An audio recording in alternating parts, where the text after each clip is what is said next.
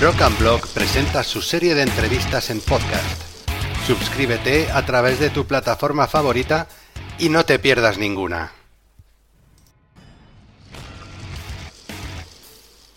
Entrevistas Rock and Blog presenta Rulo en Rock and Blog con David Medrano. Muy buenas amigos de Rock and Blog y bienvenidos a otra de nuestras entrevistas a grandes músicos de panorama nacional e internacional de habla hispana de rock, punk y metal. El día de hoy tenemos el placer de hablar con Rulo, que fue el primer cantante de La Fuga que él mismo creó y ahora mismo está un poco embarcado en, a la búsqueda de aventuras, ¿no?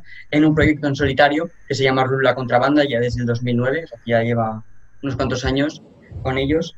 Y claro, tras 10 discos que han sacado y tal, él no, pasión por la música no tiene límites y de hecho ha sido uno de los primeros afortunados en poder dar un, pues, algún conciertillo después de todo este tiempo de cuarentena que ha parado un poco el panorama musical y todo. Y bueno, también formó parte de una banda de versiones tal antes de embarcarse en la fuga. Y también recibió una estrella en el Paseo de la Fama de Tetuán en el año 2018. Eh, bueno, sobre todo esto y un poquito más, vamos a hablar con él ahora mismo, con Rolo. Muy buenas, tío. ¿Qué tal estás, tío? Encantado de saludarte.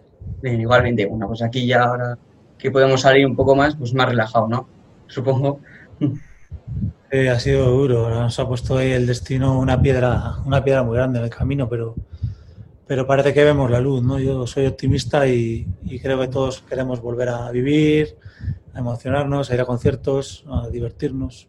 Entonces yo creo que, que ha pasado lo peor, ojalá. Ojalá, ojalá. ¿Qué tal has pasado estos meses encerrado? Pues de todo, desde días que, que igual no salía el sol y te daba más el bajón y otros días pues con optimismo, la verdad. Pero bien, en general bien, he tenido la suerte de que ninguno de mis familiares haya fallecido, que es lo que más así me tenía, pues que, mi abuelo en Reynosa tiene 92 años, mi, mi, madre es joven, es muy joven, pero tuvo un cáncer hace poco, entonces pues, familiares que eran personas pues, posiblemente más de riesgo, potencialmente podrían tomar coger la enfermedad, pues no lo han tenido, ¿no? Entonces, pues, bueno, con angustia también veías la cifra de fallecidos era como, era desolador, la verdad. Pero, pero soy un tío optimista, ¿eh? dentro de, ¿sabes? Se puede estar cayendo el mundo que, creo que, siempre saldremos adelante, ¿no? Claro, eso es, eso es importante, ¿no? ¿Y has aprovechado este tiempo para componer algo en la cuarentena? Sí, he compuesto, macho. Nunca suelo componer tan, tan pegado a la publicación de un disco, ¿no? Porque el disco había salido hace poco, pero he compuesto cuatro, dos de ellas me gustan mucho y seguro que van a un disco. O sea que... Y luego también he, estado escribiendo un libro junto a África Gido, periodista musical y amiga mía desde hace mucho. Y el libro saldrá en septiembre, lo voy a autoproducir yo y saldrá en septiembre, lo presentaremos. Entonces también he estado muy ocupado artísticamente. Me he volcado en, en cosas creativas, canciones, el libro, tocar las guitarras, el piano. He seguido con la, aprendiendo piano, con las clases de inglés que me, que me dan también. O sea que no he perdido el tiempo, me, he seguido formando también. Ah, pues a ver cuando sale, ya, ya lo compraremos, a ver, a ver qué tal es, ¿no? Bueno, vamos a hablar un poco sobre ti. Eh, después de haber llegado hasta donde has, hasta donde has llegado, ¿no? Porque tú has conseguido un éxito, un éxito enorme, ¿no? Eh, ¿Cómo te sientes? ¿Te sientes agradecido? Bueno, sí, es para, para mí el éxito no es lo que para mucha gente. O sea, para mí el éxito es dedicarte a lo que te gusta y ser muy feliz con ello. Porque. Y disfrutar mucho con ello, ¿no? Ser muy disfrutón. Yo lo soy, la verdad. Y ya son 20. Desde el que tenía 14 años que di mi primer concierto con suicidio hasta dos años con suicidio, 13 con la fuga, ahora 10 con la contrabanda, pues han pasado 26 años y este libro me ha servido para darme cuenta, porque yo nunca vivo del pasado, siempre estoy pensando en el futuro. No vivo ni de lo que hice ayer. Aunque ayer, imagínate, ayer dimos un concierto increíble. Pues yo ya no vivo de eso, no vivo de rentas emocionalmente, la verdad. Vivo de lo que te voy a hacer. Entonces nunca me paro a pensar y a, veces agradecer también, ¿no? A decir, joder, qué bonito lo que ha pasado. Y este parón me ha servido para, con el libro, para hacer un balance de todo lo que he vivido y, joder, no puedo estar más agradecido a la música barra la vida, porque ha sido ha sido increíble todo lo que y ha pasado muy deprisa. Entonces, todo lo que se viene ahora va a pasar más deprisa todavía. Entonces, no pienso hacer nunca he hecho nada que no haya querido hacer, la verdad, pero no pienso hacer nada que no disfrute, ¿no? Y, y los próximos 20, 30 años voy a disfrutar a tope también como hasta ahora. tiene que ser, ¿no? ¿Y cuál crees que ha sido la clave, no? Ahora que has echado vista atrás, ¿cuál crees que ha sido la clave? Bueno, no sé, la ilusión, que también se puede ir a la mierda, la ilusión, la verdad, se podría llegar a oído en algún momento dado. La clave es disfrutar mucho con lo que haces, ese es el verdadero éxito. Luego, si te va a ver más gente o menos, pues también es, importante, ¿no? O también crecer artísticamente, que siempre lo he querido hacer, el no hacer dos discos iguales, intentar investigar, bucear, hacer cosas diferentes, no repetirme en cada disco, pero sobre todo disfrutar. La clave del motor es, es disfrutar, ¿no? Y yo disfruto mucho de mi trabajo, de mi oficio, la verdad. Comentaste tú tocando la guitarra un poco cuando eras muy joven, ¿no? ¿Qué te impulsó a empezar a tocar la guitarra? Bueno, mi hermana, mi madre, perdón, tenía un programa de radio amateur con sus amigas en la cadena COPE en Reynosa. Y entonces yo al salir del colegio iba ahí me llevaba ahí al estudio y veía lo de Oner, veía, veía los vinilos que pinchaban música. Luego mi padre tenía grupos propios y otros de versiones. Y teloneaba a Julio Iglesias incluso. Siempre me decía, cuando tú teloneas a Julio Iglesias, como me picaba él con eso, ¿no? Y tenía, había guitarras en casa, entonces desde muy pequeño. Y luego fui a ver a los suaves con 10 años, tan solo con 10 años, con mi primo mayor, que me saca muy de años, y él me metió el veneno del rock, ¿no? Pues barricada, los suaves y moviendo grupos más.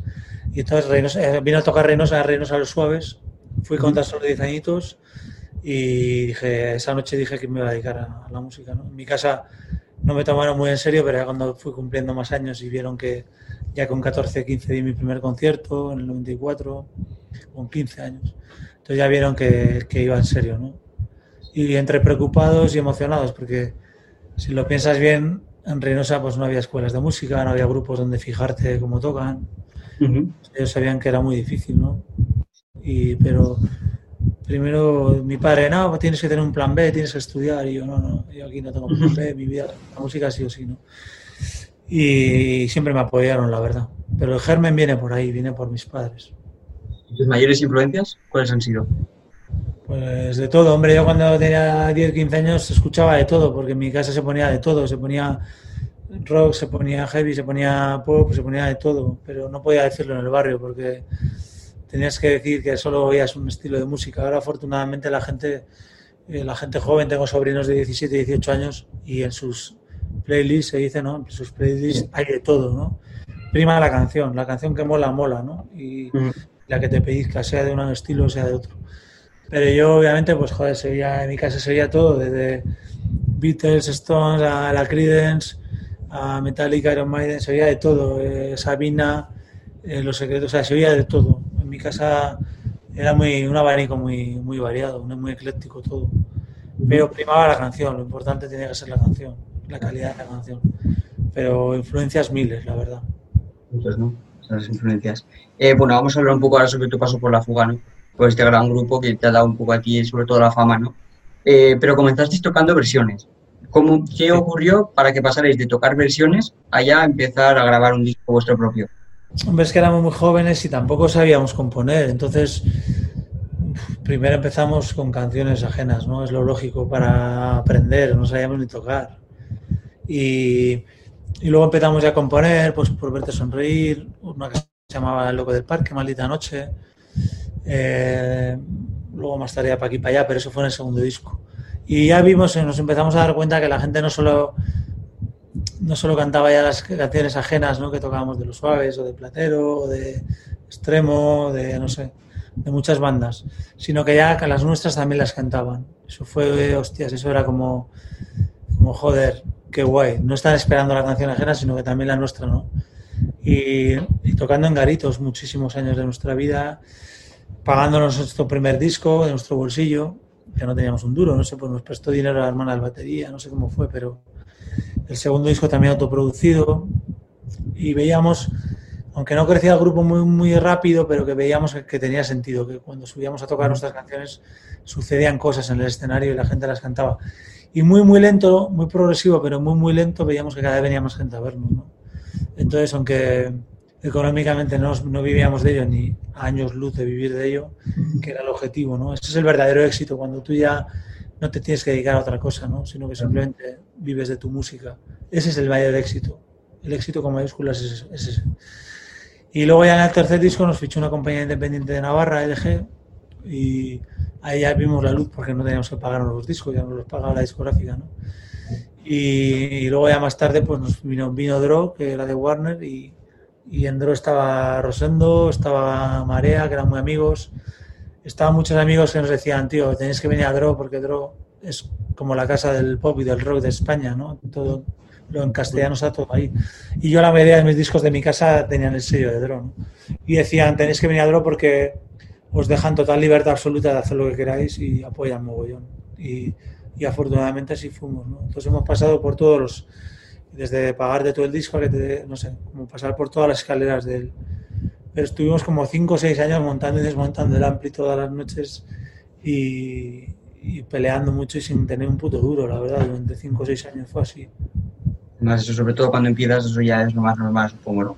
Claro, hay grupos que han tenido más suerte, igual solo han estado un año haciéndolo y hay grupos que igual que igual ni siquiera, que han estado 10 haciéndolo y ni siquiera luego han podido vivir de ello. Nosotros, nuestro proceso fue así, pero fue maravilloso porque nunca, nunca sentimos que nos saltábamos ningún escalón. Todo era de uno en uno, ni, nunca subimos tres escalones de, de una vez y nunca nos saltamos ninguno. Y tampoco nunca nos quedamos en uno todo el rato. Entonces era estimulante ver que la, que la ascensión era así, no era así, sino que era muy lenta, pero, pero ascensión al fin y al cabo. ¿no? Con mucho bueno, sin duda, uno de vuestros eh, discos más exitosos fue El Negociando Gasolina. ¿no? ¿Qué recuerdos tienes de este disco? Bueno, yo creo que fueron, a las 12 fue nuestro mejor disco, o más redondo. Todas las, no creo, o sea, no quiero pecar de prepotente, pero creo que todos los discos tuvieron alguna canción importante. O sea, el primero fue Por Verte Sonreír, el segundo fue Para aquí para allá, o sea, lo que pasa es verdad que los más completos, los que de, más redondo, que se suele decir, ¿no? De, con más canciones, más redondo de canciones fue a las 12 y luego más tarde negociando gasolina. Fueron los dos discos más redondos de todo. Y pues, te das cuenta cuando les haces. Les haces y dices, hostia, aquí, aquí hay un buen puñado de canciones, ¿no? Que sé que. Eso se ve cuando tú haces un disco y a los dos años cuando haces otro y dices, vale, ¿cuántas se van a quedar del disco anterior en el repertorio para siempre? Ahí se ve la, calidad del disco. Y esos dos fueron los más... Y en Negociando Gasolina pues ya pasamos de tocar en salas pues a tocar en pabellones, ya llenábamos sitios grandes, íbamos a festivales de cabeza de cartel. Fue un salto importante. Pero nunca hubo un disco que dijeras, con este disco fue... No, nunca hubo un punto de inflexión. Simplemente que se iba creciendo, se iba creciendo, creciendo. Y vais también un poco aprendiendo de errores, ¿no? y vayas un poco evolucionando. Claro, y recogiendo un poco lo sembrado también de atrás. O sea, cuando tú haces una gira, la repercusión de esa gira, los frutos de esa gira no solo los recoges esa noche en el escenario, sino que lo, que lo recoges como dos años más tarde, ¿sabes? O sea, dices, toda esta gira, igual de 80 conciertos, pues toda esa repercusión, esa bomba expansiva del boca a boca y de, si lo has hecho bien, de, del boca a boca, de, joder, pues hay un grupo que se llama, no sé que está de puta madre. Pues todo eso lo recogías en la siguiente gira, que era dos años después. Sí, bueno, uno del, primer single, o sí creo que era el primer single, fue Buscando, eh, buscando en la basura, ¿no? Que vosotros dijisteis que era como un escaparate de lo que erais vosotros, ¿no? Eh, ¿A qué queréis decir con esto? Bueno, que es muy difícil porque tienes que elegir un single y, parece como que eso engloba todo el disco. Y, es muy difícil. Y más con los años que hago discos todavía más variados que puede hacer un blues y luego te puede hacer una canción más, como el último disco, Bienes y Males, más tipo en el Young. Entonces, si las 10 canciones del disco son diferentes y solo tienes que, te tiene que representar todo el disco una, pero obviamente el single es así, tienes que quedarte con una, ¿no? Y, bueno, dijimos, esa igual es la que más engloba el disco, pero es muy difícil que una canción englobe 10. Pero también se suele elegir la canción que igual tiene el estribillo más pegadizo yo me he enganchado a grupos por ese primer single que es más de efecto rápido, que es como ¡pum! te vuela la cabeza, ¿no? Eh, vemos solo que la luna muy. Cuando compuse esa canción sabía que era muy repetitivo el estribillo, muy pegadizo, ¿no? Y entonces sabes que mucha gente que no conoce el grupo se puede acercar al grupo por ese primer single, ¿no? Con un primer single buscas eso también. Una canción que pueda atraer a público, porque el público que ya tienes se puede lo puedes atraer con ese single o con la canción 10, que puede ser más rara o, más de segunda Más directo, ¿no? También. Sí. Y también grabasteis un disco después que se llamaba Nubes y Claros, que incluye temas, algunos temas vuestros en acústico, ¿no? Que claro, que es como un disco pues, distinto a los demás, ¿no? Eh, ¿Cómo surgió la idea de grabarlo? Surge porque ya llevábamos 10 años y porque siempre hacíamos como el mismo disco, ¿no? Eléctrico gira, eléctrico gira, y dijimos, vamos a hacer algo diferente, ¿no? Y buscamos el estímulo en ese disco. Y íbamos a haber hecho un disco doble que era acústico por un lado y eléctrico por otro. Pero al final, hablando con Dro, decidimos ese mismo año sacar dos cosas, ¿no? El acústico por un lado y el, el disco en directo por otro, que se llamó La Fuego en directo, ¿no? Que fue dos noches en la sala Cualún, que era como la Riviera, eran las dos salas así de gran formato de Madrid, y hicimos dos noches en Agualun, que habíamos tocado ya varias veces ahí. Claro, y respecto a este, a este disco en directo, al saber que, vos, que vais a grabar esas dos actuaciones, ¿teníais más nervios o actuasteis de la misma manera? Bueno, nervios siempre, pero bueno, también sabíamos que si algo salía mal se podía regrabar. Eso lo hacía, lo hacía todo el mundo, lo hace todo el mundo en los directos. Y eso te da tranquilidad y al estar más tranquilo tocas mejor. Y salvo una cosa que hubo un problema con una guitarra que hubo que regrabar, porque el ampli se fue al carajo durante muchas canciones, lo demás es lo que sucedió esas dos noches, la verdad. Pero sí, un poco más de nervio de lo normal, porque sabías que se estaba grabando y que era un momento histórico para la banda, ¿no? Claro, que muchos fans iban a comprar, incluso que no habían estado en el directo. Claro. Bueno, finalmente en octubre de 2009 eh, anuncias tu salida de la banda, ¿no? Supongo que esto ya lo habrás contestado muchas veces y tal, pero ¿qué te indujo a abandonar la FUA? Bueno, es que nos habíamos abandonado los unos a los otros, nos llevábamos mal, ya cada uno viajaba en su coche. Lo que le pasa a tantos grupos. Lo que pasa es que muchos grupos, como nosotros, pues también en el escenario, pues disfrutas y disimulas esas dos horas, pero se había perdido toda magia desde hace los tres últimos años de los 13. Aparentemente era los que más dinero ganábamos, los que más gente venía a vernos y era cuando más menos felices éramos, la verdad. Entonces, ¿qué es el éxito? Cuando te va a ver más gente y gana más dinero o cuando eres feliz cuando, con lo que haces. Yo lo tengo claro, ¿sabes? Y mm, se, bueno, se quisieron cambiar cosas y, y de cómo funcionaba la banda y básicamente que dos íbamos por un lado y dos por otro y cuando ya llegaba el jueves y dices mañana me tengo que meter la furgoneta para ir a tocar y no te apetece, es jodido. Entonces básicamente pues Bueno, y después de nueve meses de parón, entre comillas, creaste Rule la contrabanda, ¿no? Eh, ¿Sopesaste la opción a lo mejor de meterte en algún grupo que buscara pues, cantante, que buscara guitarrista o algo así? salí muy quemado de grupos porque los grupos son maravillosos cuando van bien, pero cuando van mal, joder, es muy difícil. Entonces, lo primero no pensé ni en, o sea, lo primero que yo pensé cuando yo tenía una depresión de caballo, solo la gente de mi casa lo sabe, de mi familia y mis amigos, cuando estaba depresivo no, lo que menos me importaba era la música, no podía ni coger una guitarra.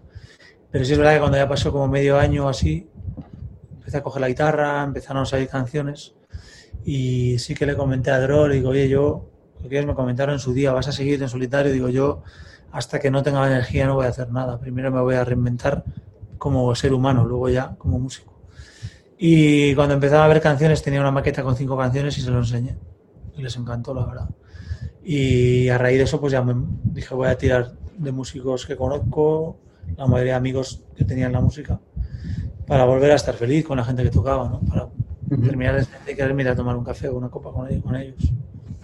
Y además, bueno, tú en ese tiempo compusiste, me parece que eran 25 canciones, 20 o algo así, pero sin embargo solo 11 eh, aparecieron en el primer disco, ¿no? ¿Qué pasó con las otras canciones? Bueno, porque era una mierda entre tú y yo. O sea, cuando una canción aquí en casa ya cuando la compones no mola o tiene algo que cojea, pues igual el estribillo no te gusta o no. Eh, con Carlos Raya cuando produje el disco, este no, el anterior, hace dos, me dijo una frase que me llegó al alma, dice, es más importante lo que no muestras que lo que muestras. Y es verdad. Mm. La morralla es mejor a la papelera del olvido, ¿no? Hay un filtro personal que no enseño a nadie, que es si la canción no me gusta a mí, no se la enseño a nadie, con lo cual nunca la voy a grabar. Y, y, así lo hice. Me quedé con las 11 mejores, con las 11 que pensaba que eran dignas de entrar al disco, Uh -huh. y las otras pues a la papelera del olvido. Claro, y así, así, ¿no? Eh, bueno, has grabado cuatro discos, ¿no? Con el rol de la contrabanda. ¿Podrías decir un disco que sea tu favorito? A lo mejor por las condiciones o porque mm, estabas más inspirado o por lo que fuera. No lo sé, lo va diciendo el tiempo. El primero fue muy importante porque, joder, salió y se puso número uno de la lista oficial esta de ventas. Eso no es manipulable, eso es así, eso es el pueblo. Y eso no lo había conseguido nunca con la fuga, un número uno de esos, ¿no? Que es anecdótico porque dura una semana, pero, pero joder. Por otro lado es anecdótico, pero por otro lado sí que dice que a la gente le gustó. Entonces, fue muy importante ese. Todos los cuatro han sido muy importantes. Y luego también eh, con el último estoy muy contento. Pero no me atrevo a decir, no me gustan los grupos que sacan un disco y dicen, este es el mejor grupo disco de nuestra vida. Porque eso es muy pronto, eso lo dicen emocionados porque lo acaban de terminar. Y dicen, venga, pues es este. No, eso lo tiene que decidir el tiempo y el público sobre todo. Pero todos fueron importantes en su momento. Y lo importante es ir sumando discos y decir, pues cuando ya tengas cinco o seis, como que nos pasó en la fuga, cuando ya en la fuga teníamos cinco discos de estudio y haces un disco en directo y dices, hostia, ya tengo tres o cuatro canciones de cada disco que, sean, que hacen que las conoce mucha gente y que hacen que el, el setlist del repertorio ya son 20 y tienes 20, 20 hits, ¿no? Y, eso es lo importante. Cuando tengas cinco discos de estudio, a mí me queda uno más, ¿no? Y as, canto 20 y y todas son. Sigo cantando también algunas de las que compuse en la fuga porque las hice yo y es mi vida con música, ¿no? Mi vida musicada. Y porque me gusta, siempre hago una o dos, hago todas las noches, la verdad. ¿Has tenido algún problema legal para tocar esas canciones en directo o como las compusiste tú no has tenido ningún problema? No, todo lo contrario. Es, o sea, es alguien, si alguien las toca, me, te tiene que pagar de hecho de autor a ti. O sea, no hay, las puede tocar cualquiera siempre que no se cambie la letra pero son canciones que, que yo no me tengo que pagar a mí mismo, ¿sabes? O sea que no, no, no, no tengo... Y tampoco tengo un problema de debate de decir, como son de la anterior etapa o... Si las hubiera compuesto alguien de la banda con el que no me llevo, con los que no me llevo bien alguno, pues diría, joder, no voy a tocar porque la compuso este. Y le tengo que pagar de hecho de autor y por orgullo, ¿no? No voy a Pero las canto por las canto y las me emociono igual que las de ahora. Bueno, es que son canciones que he compuesto yo, o sea, son mi vida. No, no me crea ningún debate personal ni, ni de autores ni de nada de eso. Y bueno, pues de tu último disco que habéis sacado, que se llama Basado en Hechos Reales, ¿no? ¿Tiene algo de autobiográfico o me lo parece a mí simplemente? Mucho. Cualquiera de los discos que he grabado, tanto con La Fuga como ahora, al ser el compositor, pues podría haberlo llamado Basado en Hechos Reales, pero como esto fue la primera vez que me atreví, que me di el permiso a grabar fuera de España y casualmente pues el estudio estaba en Los Ángeles a cinco minutos de, a cinco minutos del Paseo Este de la Fama de Hollywood Boulevard, pues era como de cajón, ¿no? El disco está grabado en la meca del cine y, y ese autobiográfico, pues basado en hechos reales, era muy era como anillo al dedo. El título me gustaba mucho, la verdad, para este disco. es un título muy acertado, ¿no? Y eh, bueno, tú eres uno de los afortunados junto con tu banda que habéis podido hacer pues un concierto después de la cuarentena, ¿no? ¿Cómo ha sido ese concierto? Han sido dos. Uno fue cuando estaba todo muy, muy caliente, porque en Cantabria el COVID golpeó menos y fue solo para 100 personas, con dos metros de ambos lados. Y lo bueno que fue en una terraza con la, con la bahía de Santander al fondo, no fue en un teatro, no me tuve que enfrentar a butacas vacías, que siempre es desolador. Ni me tuve que enfrentar a la gente con la máscara, que también es muy potente. Entonces la gente llevaba máscara, había unas medidas de seguridad exquisitas, pero al llegar se la podían quitar. Nosotros también subimos a este máscara, nos la quitamos y empezamos a tocar. Y fue el concierto más emocional que, he vivido en mi vida, en 24 o 25 años cantando, 25. Porque aquello era todavía muy fuerte todo. O sea, estaban las calles de o sea, estaba todo muy... Y el último ha sido hace una semana en el autocine también. El de Cantabria fue el primer concierto post-confinamiento y el de la semana pasada ha sido el primer concierto de nuevo autocine en España, ¿no? Entonces fue como muy potente. Pero este es la de la semana pasada hay que enmarcarlo en un momento que la gente ya estaba abarrotando las terrazas y queriendo vivir, ¿no? Queriendo vivir. Lo otro todavía era muy fuerte todo. Pero lo otro fue el de Santander, iba a ser una hora y estuvimos una hora 45. O sea que estuvimos muy, muy bien, fue muy bonito.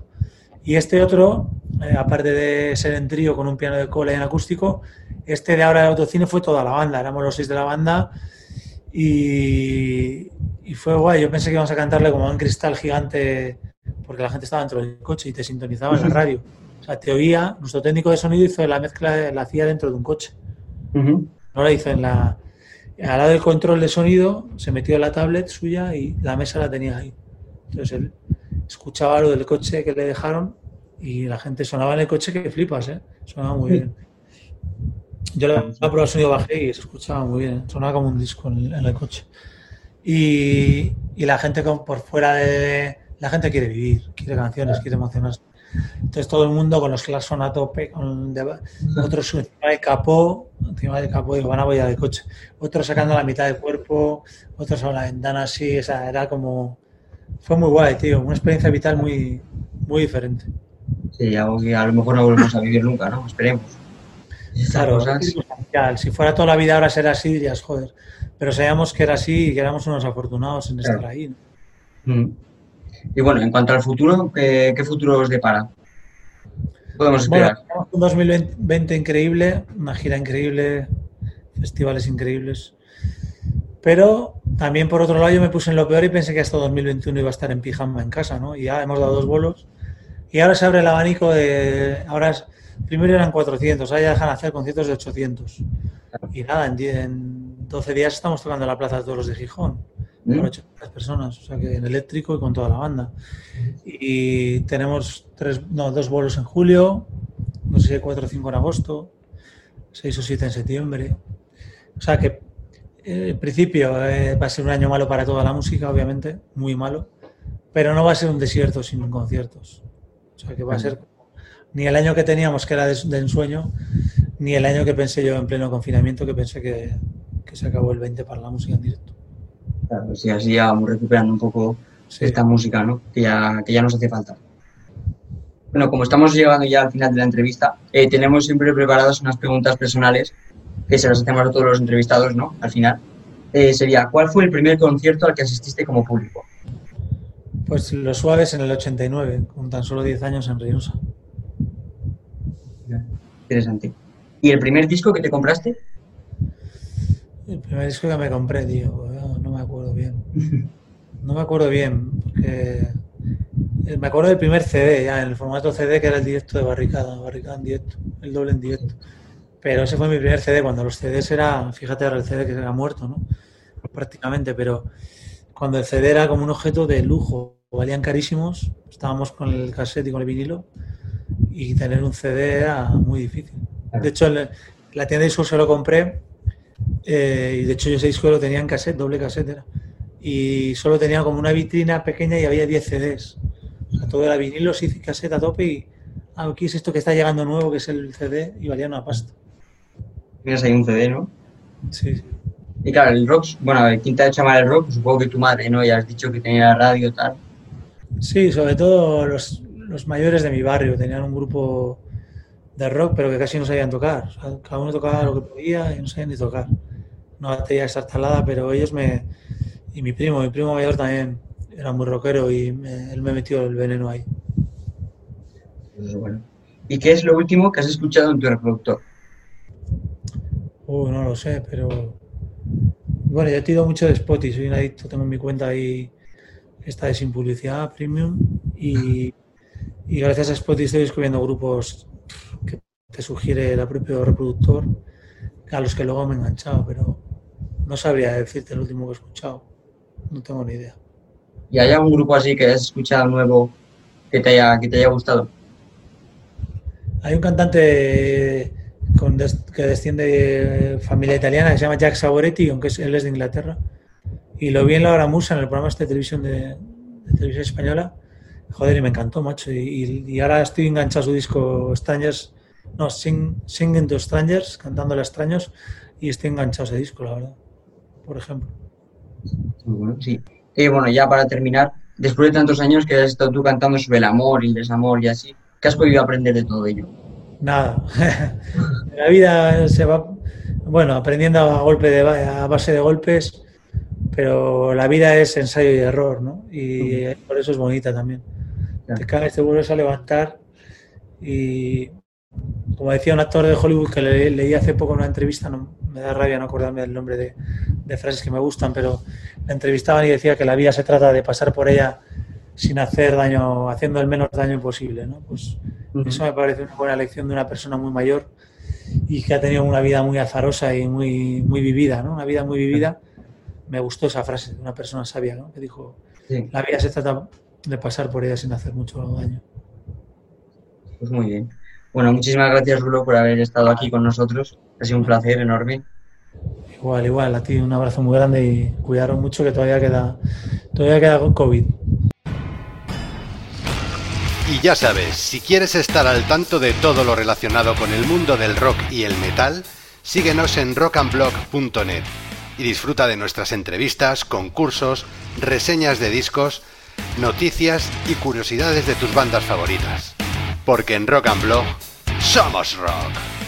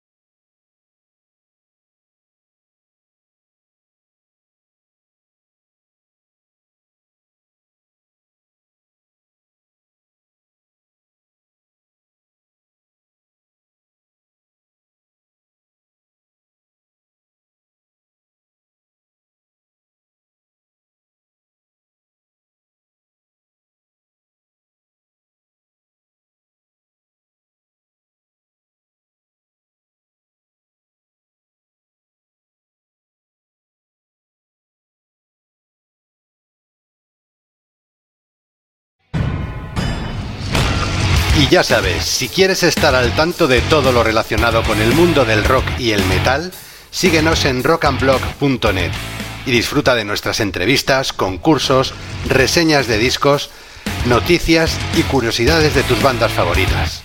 Porque en Rock and Blog somos rock.